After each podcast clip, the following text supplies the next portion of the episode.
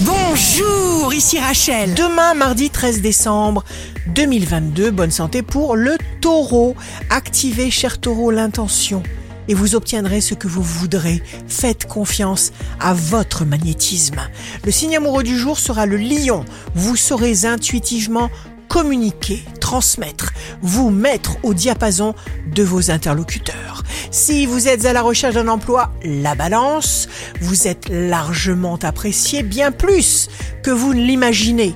Demain, le signe fort du jour sera les Gémeaux. Faites des choix, c'est le moment, il faut avancer. Ici Rachel, rendez-vous demain dès 6 heures dans Scoop Matin sur Radio Scoop pour notre horoscope. On se quitte avec le Love Astro de ce soir lundi 12 décembre, avec le Sagittaire. Aimer vraiment, c'est aimer en silence, avec des actes et non des mots. La tendance astro de Rachel sur radioscope.com et application mobile Radioscope.